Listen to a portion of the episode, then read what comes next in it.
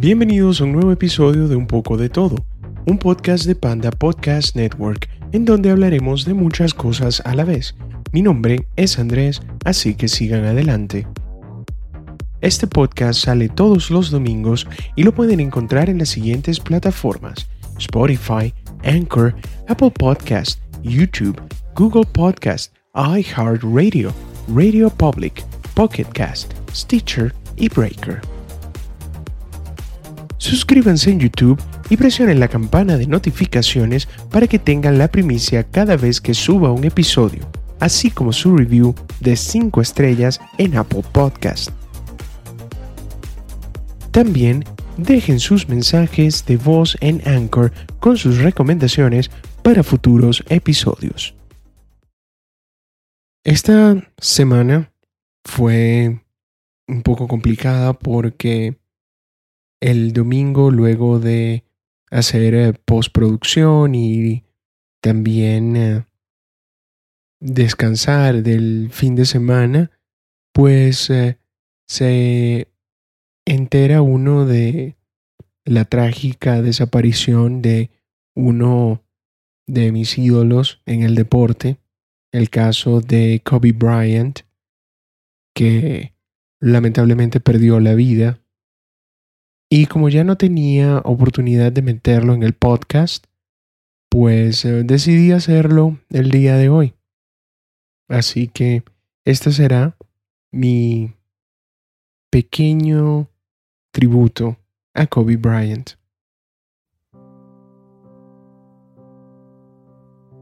Kobe, te mentiría si te dijera que fuiste mi primer ídolo en el baloncesto, igual que tú mi primer ídolo fue Michael Jordan. Y cuando era muy joven, capturó toda mi imaginación y obviamente seguía los partidos del número 23 de Chicago. Pero yo era muy joven, ya él se estaba retirando y nada, dejé el baloncesto por un par de años hasta que te vi jugar. Obviamente era mi traición a ser un Chicago Bull, pero poco a poco vi lo que representaba el púrpura y el dorado, toda la mística que había detrás, todos los jugadores que habían pasado por este equipo y obviamente me hice fanático de los Lakers. Era complicado y todavía lo es complicado ver eh, los partidos ya que la diferencia horaria siempre los pone muy de noche, pero siempre hacía un intento para ver campeonato tras campeonato y ver cómo ese jugador se convertía en un ídolo tanto para el equipo como para el deporte. Siento no haber seguido tu carrera luego de tu retirada, algo que ahorita me arrepiento porque no vi qué era lo que habías hecho luego de dejar el baloncesto. Y pues veo que estabas en muchas cosas a, la vez. Hoy quiero despedirme diciendo que gracias por todos los momentos, gracias por inspirarme a ser siempre una mejor persona, siempre ser el primero que llega y el último que se va. Y espero ya la otra vida poder conocerte. Descansa en paz, Mamba.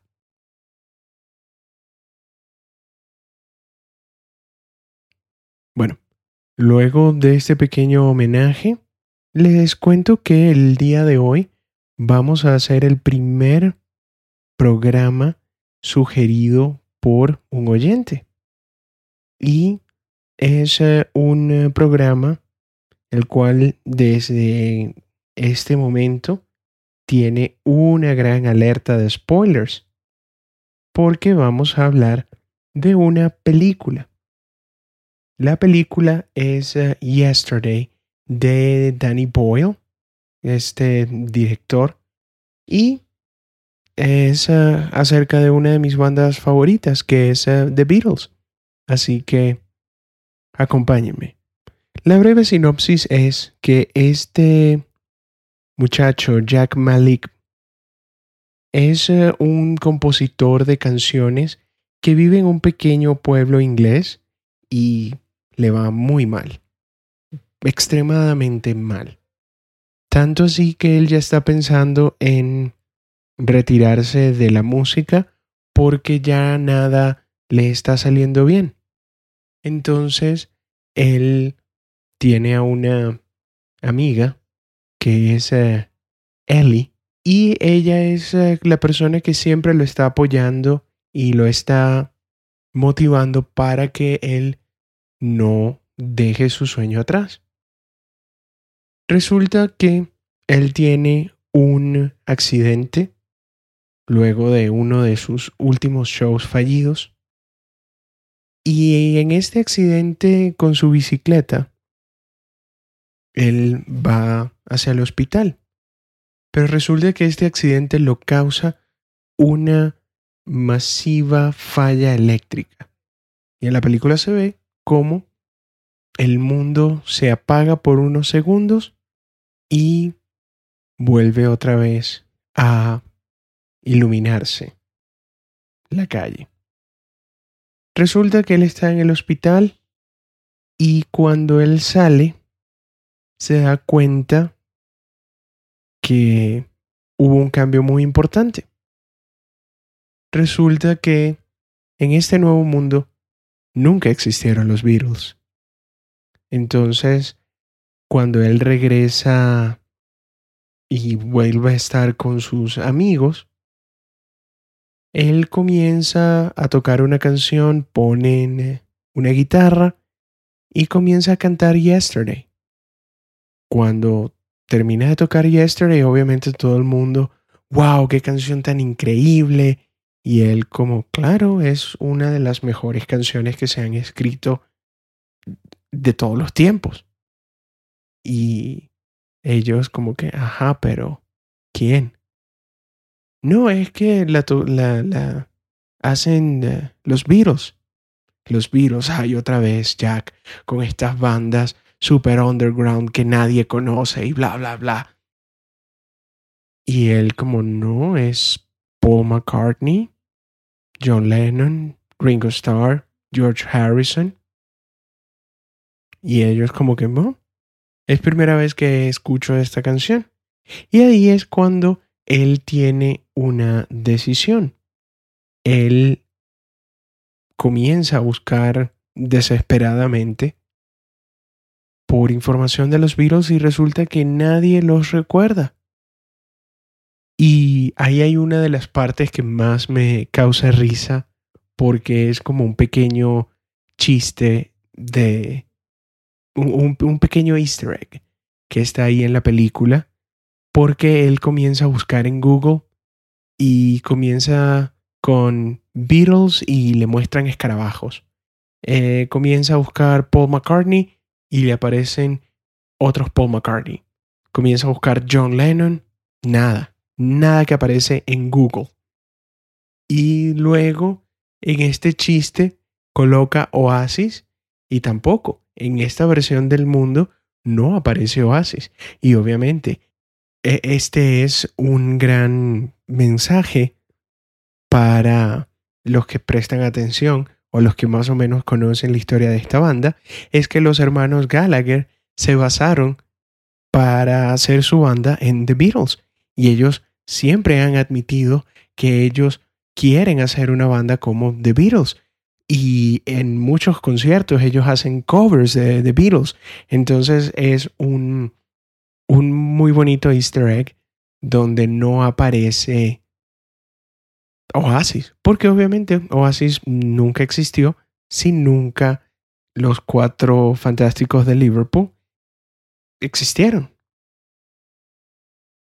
Luego él lo que hace es eh, comenzar a darse cuenta que él es el único que recuerda esta banda y comienza a tocarla a los padres y, y comienza con, con Let It Be y obviamente una y otra vez comienza la canción, pero como que no le prestan atención. Y él es el único que se da cuenta que es la primera vez en esa realidad que alguien está escuchando Let It Be, otra canción impactante de esta banda. Entonces, él, él se frustra y al mismo tiempo comienza a darse cuenta de la responsabilidad tan grande que él tiene, porque para él es como la, la última persona que recuerda todo el catálogo de Beatles y tiene que tomar una decisión. Es como, bueno, dejar que esto así o tratar de salvar el legado y obviamente en el momento de él tomar la decisión de salvar este legado, se convierte en un artista súper famoso porque la gente comienza a escuchar estas canciones y les gustan. La, la, gente adora lo que él está hablando, lo que él está cantando, recitando. Y sí, yo como fanático me, me causó un poco de ruido cuando ellos deciden grabar su primer demo cinco canciones, porque uno más o menos al dedillo se sabe las uh, canciones que van en cada uno de los discos y ese primer álbum que él saca mete varias canciones de diferentes discos y tú como, uy, yo pensaba que esta película iba a ir paso a paso o disco por disco todas las canciones de ellos. Es algo personal, no es eh, nada en contra de la película, sino que a mí como fanático me causó como un, un, breve rechazo, pero después como entendí, ah, bueno, lo que quieren hacer es como sacar como de la primera era del 64 al 65, sacar los, los temas más pegajosos y comenzar allí su carrera musical. Y por eso es que vamos a hablar de las canciones que aparecen allí. Obviamente ya les hablé de Yesterday y esta canción es una obra maestra, una de las canciones que más le han hecho covers durante todos los tiempos y vale, esta, esta es una canción que a Paul McCartney se le vino en un sueño.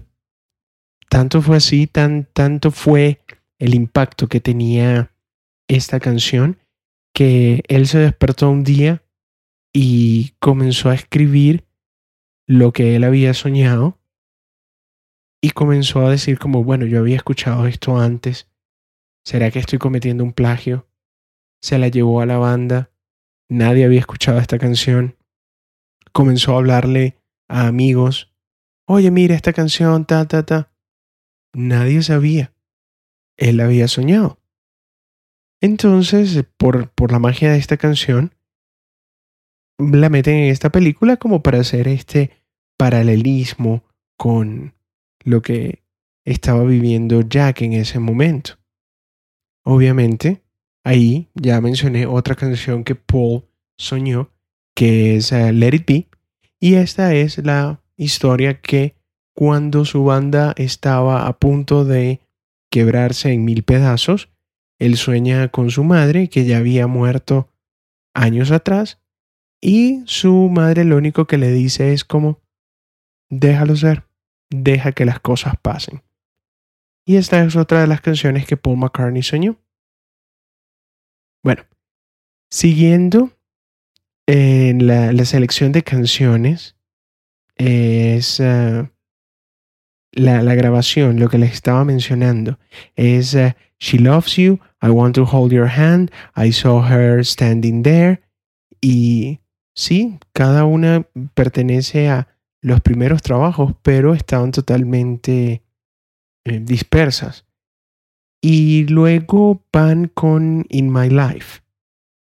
A Jack lo llevan a un, a un canal de televisión y ahí es cuando otro de los personajes, que es eh, Ed Sheeran, ya él, él, él está haciendo del mismo Ed Sheeran, ve a esta persona y wow, qué artista tan increíble.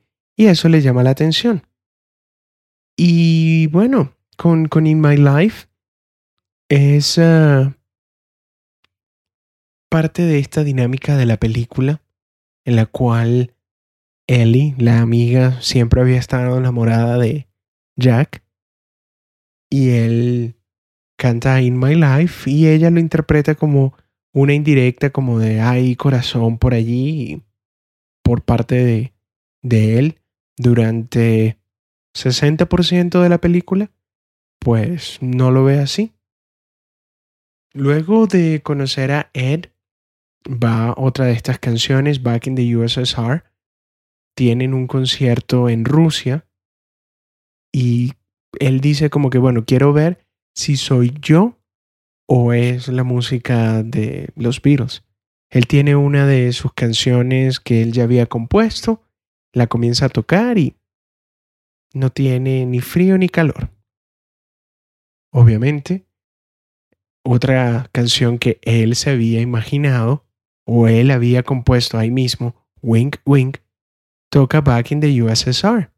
Obviamente la gente comienza a alterarse porque es un super tema y la gente se emociona bastante al oírlo.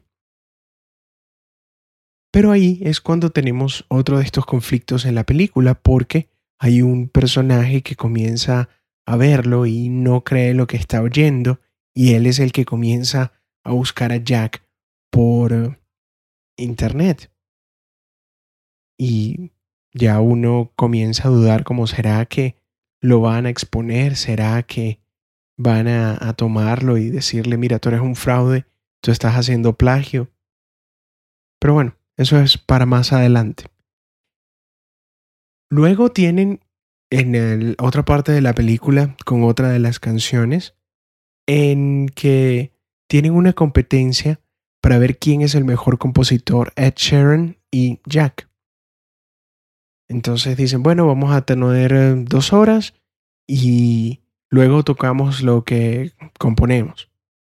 Obviamente, Ed va, toca una canción, no sé qué, y Jack toca el en el piano The Long and Winding Road.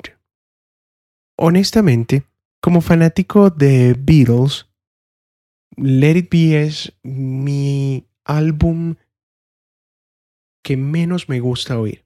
No es porque no me gusten sus canciones, sino que en este, en este disco es cuando ellos se van, cuando ellos terminan de disolverse.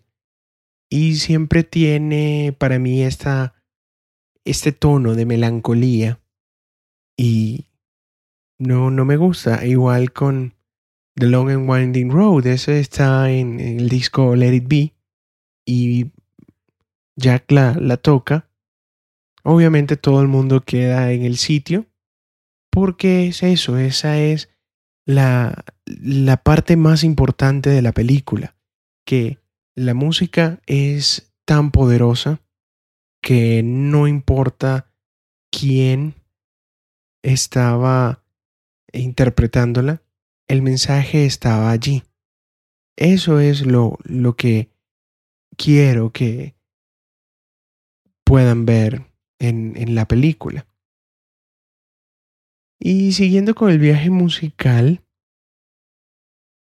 van con Penny Lane, Eleanor Rigby y Strawberry Fields Forever.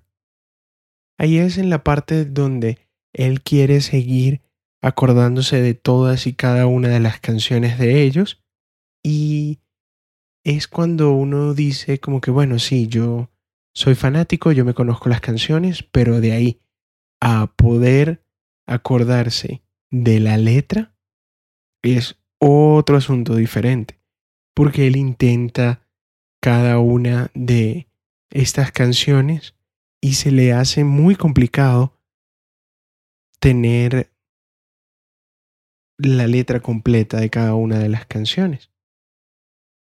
Cuando él ya tiene la, la posibilidad de viajar a Los Ángeles, ya la compañía de discos está desesperado por firmarlo y vamos a sacar tu primer disco, tu solo. Van con Here Comes the Sun, While My Guitar Gently Weeps y Hey Jude. Y ahí es otro de los uh, momentos cómicos, porque hay una parte donde dice como Hey Jude, hey, eso yo no lo entiendo, le dice Ed. ¿Y por qué no le ponemos algo más nuevo como Hey Dude? Estamos hablando obviamente de sacrilegio, pero para la película es una parte bastante cómica porque estás cambiando un clásico. Y más adelante durante la película él también pide perdón como cualquier fanático lo haría. Porque resulta que él no era el único que recordaba a los Beatles. ¿Se acuerdan del hombre que lo buscó en Rusia? Pues esta era una de las pocas personas que todavía recordaban a The Beatles, así como otra señora. Van y lo, lo confrontan y tú crees que ahí es el clímax de la película donde todo se le va a venir abajo y no. Ellos solo dicen como gracias. De verdad, gracias. Porque tú eres el único que puede darnos otra vez ese regalo de música. Y ellos le dan un regalo a él. Y es el, el momento que para mí paga el ticket, paga la entrada, paga el DVD, paga el internet y la luz que tú usas para bajarte la película.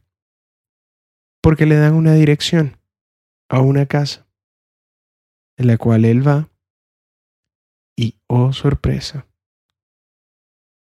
resulta que le dieron la casa donde vive John Lennon. Emocionalmente esa parte a mí me, me hizo llorar porque en ese mundo alternativo que metieron a, a Jack, el 8 de diciembre de 1980, John no estaba en la ciudad de Nueva York. Era un hombre normal que era un artista. Ese encuentro fue muy personal. Creo que, que muchos de nosotros los fanáticos quisimos estar allí y y darle, darle las gracias por, por toda la inspiración. Y sí, creo que, que este podcast se me está quedando como un podcast de inspiración. Pero al final es, es eso. Y bueno, de verdad, tratar de separar al artista de la persona. Otro debate que más adelante podemos tener. Y sí, es darle las gracias por, por la música, pero también dándose cuenta, uno, que hubiese sido bastante complicado, bastante complicado tener a John Lennon con una cuenta de Twitter y ser como uno de estos pseudo comunistas socialistoides que dan su opinión sin que nadie se las haya pedido. Pero bueno, ya eso es otra historia, ya nos estamos metiendo en otro cuento. Pues eh, resulta que para finalizar el viaje musical de, de Yesterday, también interpreta eh, Help, que es la canción en la cual, a pesar de ser súper pegajosa, era un grito de ayuda del mismo John Lennon. Y ahí el personaje de Jack también necesitaba ayuda. Entonces tienes este paralelismo de, de esta forma de la nueva vida de Jack. Y al final, pues, All You Need Is Love. Qué mejor mensaje para Jack darse cuenta que al final eso es todo lo que tú necesitas. Ya pasando de las canciones que estaban eh, puestas y que fueron seleccionadas para esta película, realmente es, eh, es un documento bastante importante, es un documento bastante enriquecedor para los fanáticos. Si yo le doy a la película en la escala del 0 al 10 como película narrativa y ponerse a analizar la película es como un 7 de 10. Pero para fanático Beatle sería un 10 de 10 por todas las cosas que toca la película. Seguiremos con el próximo tema luego de esta pausa.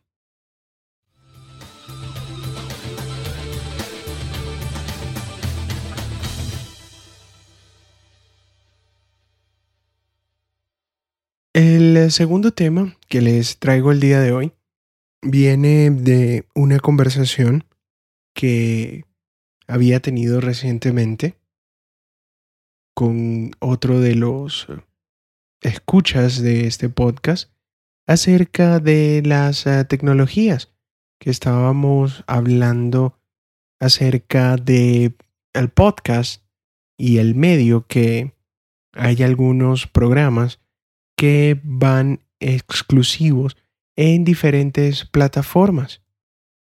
Y yo les digo, yo soy también consumidor de podcast, pero pensar que no tenga la libertad de escoger mi aplicación para poder escuchar un podcast, pues ya no me gusta tanto esa idea.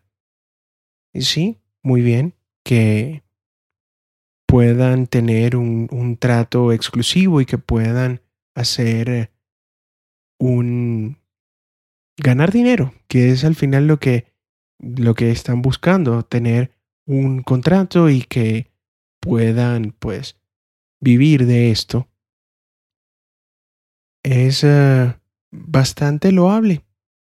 Me, me, pongo de pie y los aplaudo porque es uh, lo que todos estamos buscando, poder vivir de lo que amamos. Pero no me obligues a ir a una plataforma para poder escucharte. Entonces me puse a pensar de estas eh, tecnologías que hace muy poco tiempo, menos de 10 años, creíamos que iban a ser las eh, tecnologías del futuro, pero se pusieron obsoletas bastante rápido. Y quería traerles estos eh, ejemplos. Primero, vamos con el mini disc. El mini disc era un formato entre analógico y digital porque tenías la posibilidad en uno de estos pequeños discos de poder grabar hasta 45 horas de contenido y tenían hasta un gigabyte de, de capacidad. Entonces tú lo conectabas a la computadora y tú podías quemar, entre comillas, colocar la música que tú querías. Y tenías la ventaja de que podías grabar, borrar y esto era lo que al final uno creía que que iba a ser la evolución del CD. Y esto era a principios de los 2000. Inclusive yo también tenía un, mini disc porque yo pensaba que eso también iba a ser la, la próxima etapa de la música. Porque era el boom en ese momento. Llegó un momento en el cual yo también pensé, bueno, ¿cómo entonces ahora mis artistas favoritos van a sacar un pequeño disco con el álbum nuevo y eso lo van a vender? Al final, esto no prosperó porque llegó algo llamado iPod y cuando llegó el iPod, pues game over. Se acabó, se acabó lo que se daba.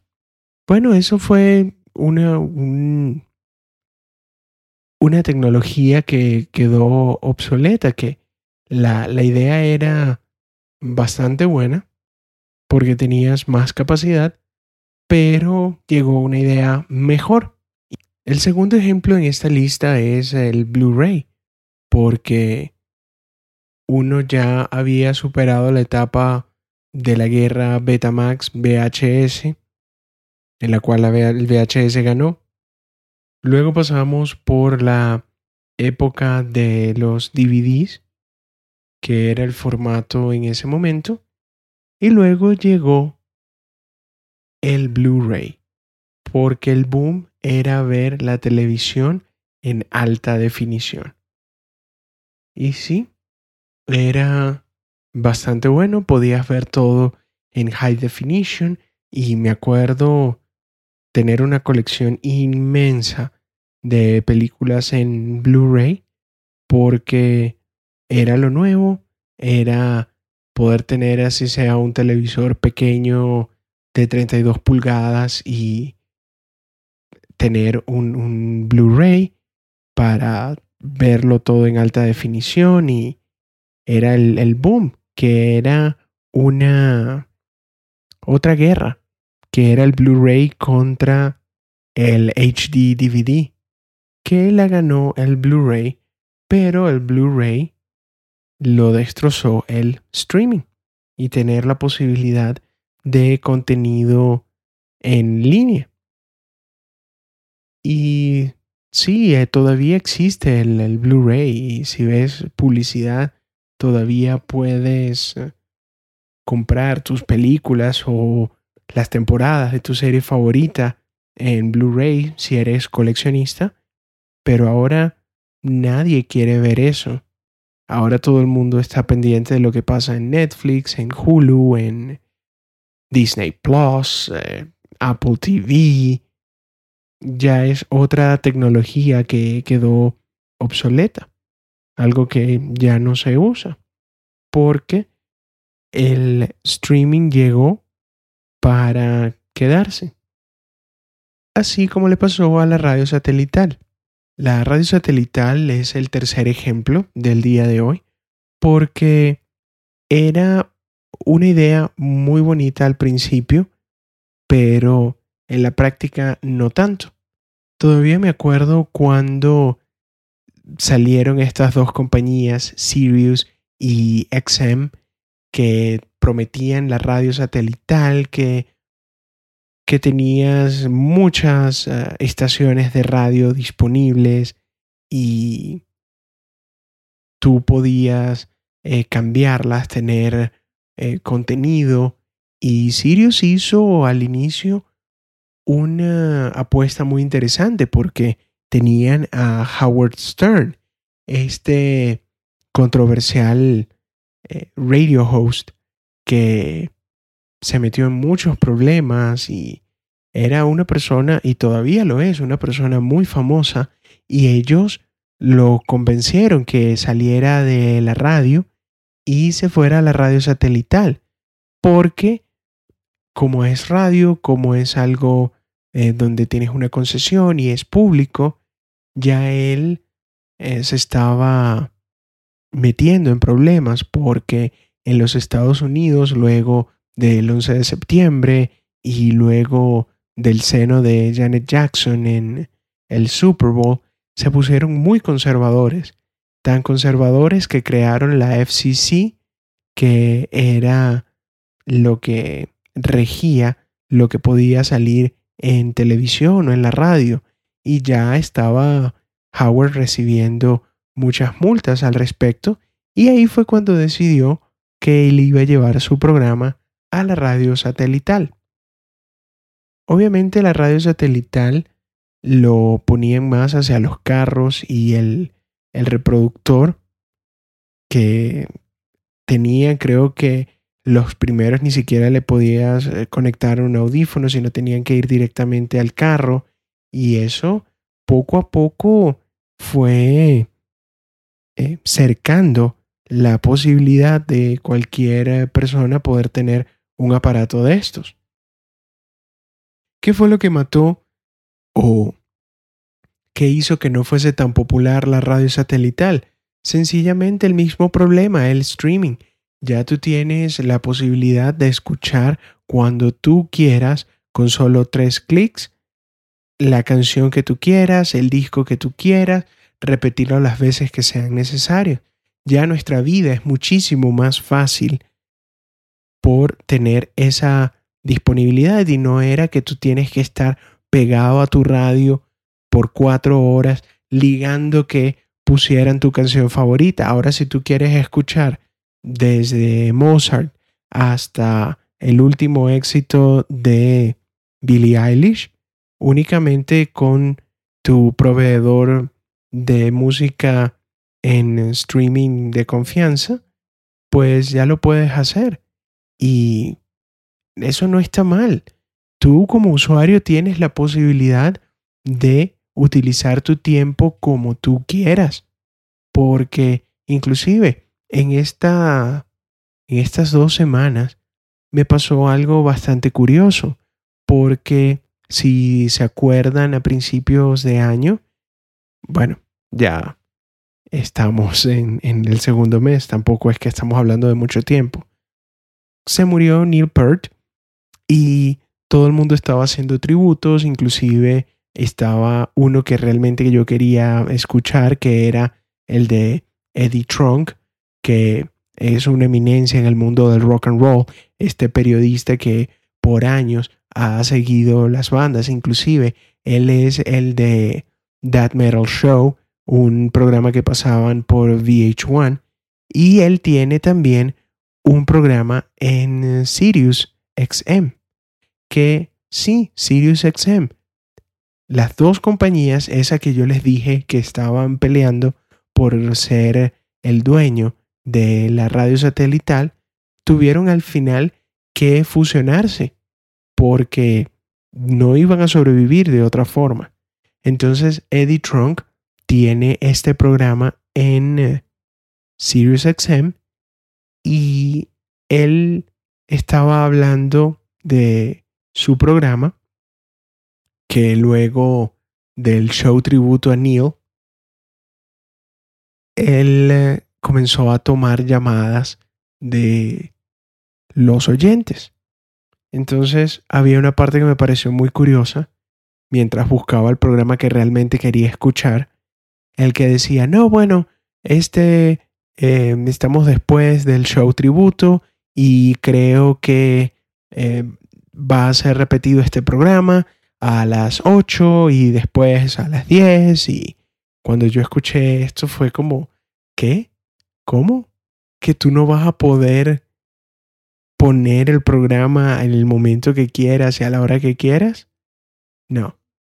Ya, ya obviamente por eso el formato de la radio como conocemos está caducando.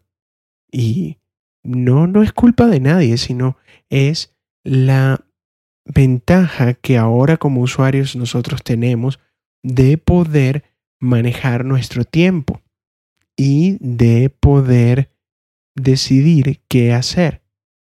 Y es como el caso de Game of Thrones, que yo me uno también a esta manera de pensar, que Game of Thrones fue el último programa en el cual todos nosotros, las personas que lo veíamos, obviamente, estábamos sujetos a verlo a un momento y a una hora en específico, que un show tan popular pueda reunir a una gran cantidad de personas al mismo tiempo para ver algo que sea este fenómeno. Porque como ahora tenemos esto del streaming, pues tú tienes la ventaja de poder decidir, bueno, yo quiero la nueva temporada de Watchmen, verla una vez al, de una sola sentada, hacer un binge watch y pasarte todo un día viendo una temporada o verla por pedacitos o ver dos días un episodio y así uno nunca va a estar como al mismo ritmo de las demás personas que quieran ver este show. Inclusive ya uno se comparte el programa, tú dices, bueno, eh, tú ve, te recomiendo esta serie, la otra persona te recomienda otra, y así sucesivamente uno va eh, escogiendo qué contenido ver. Y como digo, no es nada malo, al contrario, es algo muy bueno que tú puedas elegir qué ver y en qué momento. ¿Qué estoy? Viene luego de esta pausa.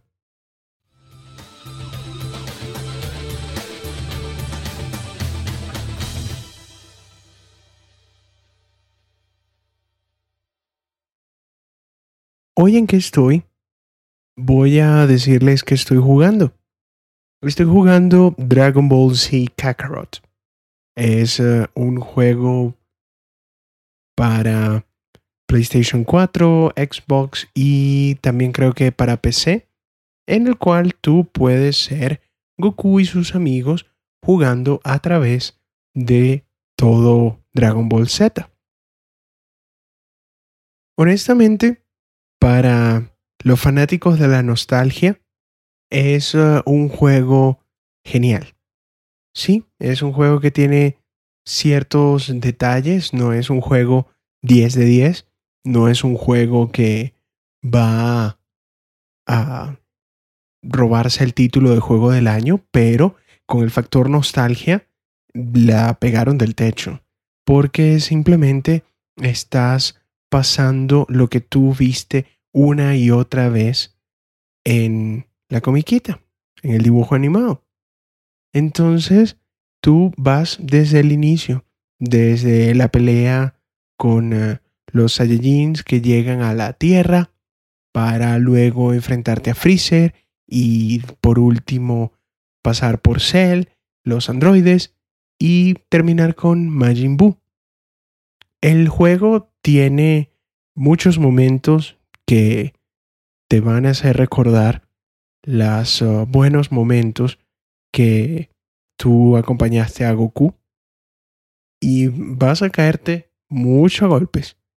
Y también tiene una, una manera de hacer el RPG o el juego de rol, que es eh, lo que es este juego, donde tú tienes que agarrar a tu personaje, tienes que aprender habilidades, tienes que coleccionar cosas y cada vas moldeando a todos los personajes como tú lo quieras, que si es más defensa, más ataque, si tienes la posibilidad de ir y entrenar mucho para ganar experiencia y así ser más fuerte.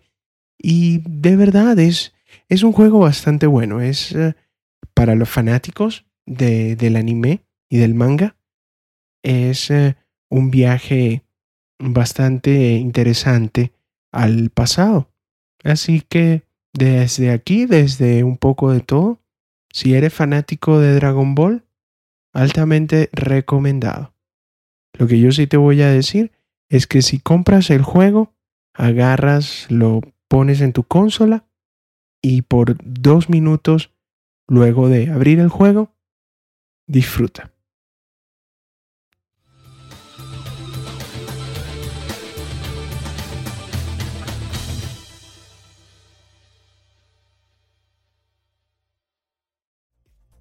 Bueno, esto es todo el tiempo que tenemos por el día de hoy, así que los invito a suscribirse al podcast en su plataforma preferida para que tengan la notificación apenas el episodio suba a la web. Esto fue un poco de todo y hasta la próxima.